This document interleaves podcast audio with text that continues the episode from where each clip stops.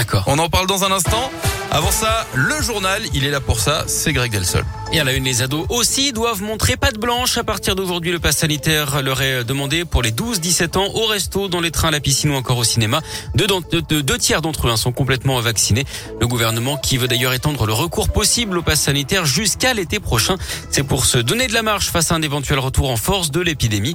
Un avant-projet de loi est en préparation qui prévoit également le durcissement des sanctions en cas de fraude jusqu'à 5 ans de prison et 75 000 euros d'amende. Une journée de grève à Lyon aujourd'hui, perturbation attendue dans les crèches et les cantine. Tout d'abord, les agents municipaux vont se rassembler devant les grilles de l'hôtel de ville à 13h30 en plein conseil municipal. Ils protestent contre l'allongement du temps de travail et le nouvel encadrement du droit de grève dans l'éducation et la petite enfance. Grève également dans les TCL aujourd'hui avec des perturbations à prévoir. On vous a mis le détail hein, sur radioscoop.com. Les suites de l'affaire Mila, cinq nouvelles personnes seront jugées pour harcèlement et menaces de mort contre la jeune iséroise après sa publication d'une vidéo sur l'islam. Quatre femmes et un homme âgé de 18 à 38 ans, ils ont été placés en garde à vue mardi et comparaîtront au mois d'avril. Dix personnes ont déjà été condamnées dans cette affaire. Grosse frayeur en Isère, un important dispositif de secours a été déployé hier après qu'un témoin ait signalé un cartable flottant dans le Rhône dans le secteur de Vienne entre Sessuel et Saint-Romain-en-Galles.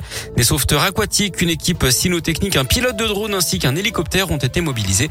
D'après le Dauphiné libéré, l'exploitation des images de vidéoprotection et les recherches n'ont rien donné pour le moment.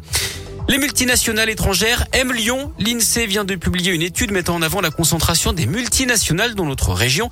Et ce qu'on nomme les multinationales étrangères, ce sont ces groupes de sociétés exerçant leur activité dans plusieurs pays, mais dont le centre de décision n'est pas basé en France. Et ces grands groupes aiment particulièrement Lyon et la métropole Joanne Paravis. En Auvergne-Rhône-Alpes, 226 100 salariés travaillent pour des multinationales étrangères, ce qui représente environ un emploi sur sept. Et si on zoome à Lyon et dans la région lyonnaise, le chiffre atteint même un travailleur sur six, puisque sans grande surprise, notre métropole est la plus grosse locomotive régionale. Plus de la moitié des multinationales étrangères qui arrivent dans la région choisissent de s'installer à Lyon ou à Grenoble, ce qui génère mécaniquement un grand nombre d'emplois. C'est notre zone de Lyon qui comprend le plus gros établissement régional sous contrôle étranger avec Renault Trucks qui appartient à un groupe suédois, en l'occurrence Volvo. L'émotion encore est toujours après la mort du soldat isérois Maxime Blasco au Mali vendredi dernier. Après l'hommage national rendu aux invalides hier, une autre cérémonie est organisée aujourd'hui. Ça se passe au 7e bataillon de chasseurs alpins de Vars en Isère à partir de 15h. Sport du foot et la défaite de Lille de 1 contre Salzbourg en Ligue des Champions hier soir à suivre ce soir la Ligue Europa Lyon face à Brondby à 18h45 à Dessine.